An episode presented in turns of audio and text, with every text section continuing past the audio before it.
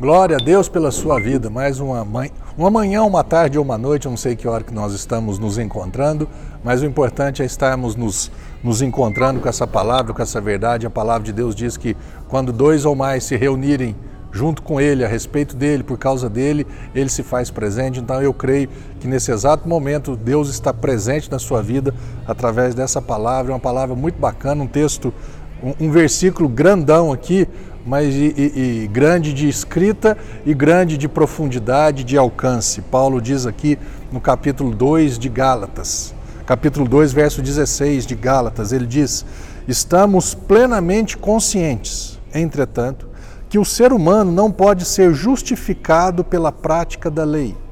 Já já eu te falo sobre justiça.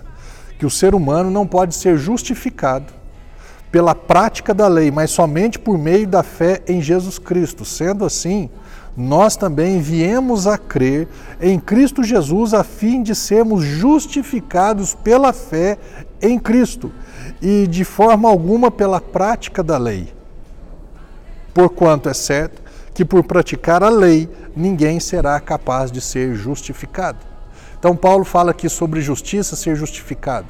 A justiça de Deus ou ser justificado por Deus significa que é ser desculpado por Deus, ser inocentado por Deus, ser declarado sem culpa diante de Deus. Isso só acontece a partir do momento em que você e eu aceitamos a morte e a ressurreição de Cristo.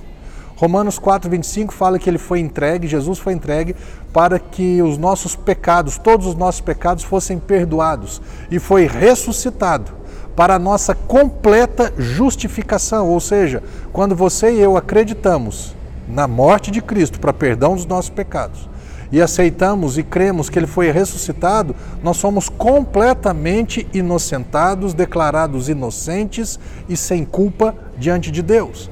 Por isso que Paulo está dizendo aqui que nenhum ser humano, nenhum homem, nenhuma mulher, nenhuma criança, criança a partir dos seus 12, 13 anos de entendimento, nenhuma pessoa ela será justificada, ou seja, declarada inocente, sem culpa ou perdo, é, é, sem culpa diante de Deus, pela prática ou pela obediência ou pela tentativa da obediência à, à, à lei de Moisés, em cumprir mandamentos, em fazer o que é certo ou deixar o errado de lado.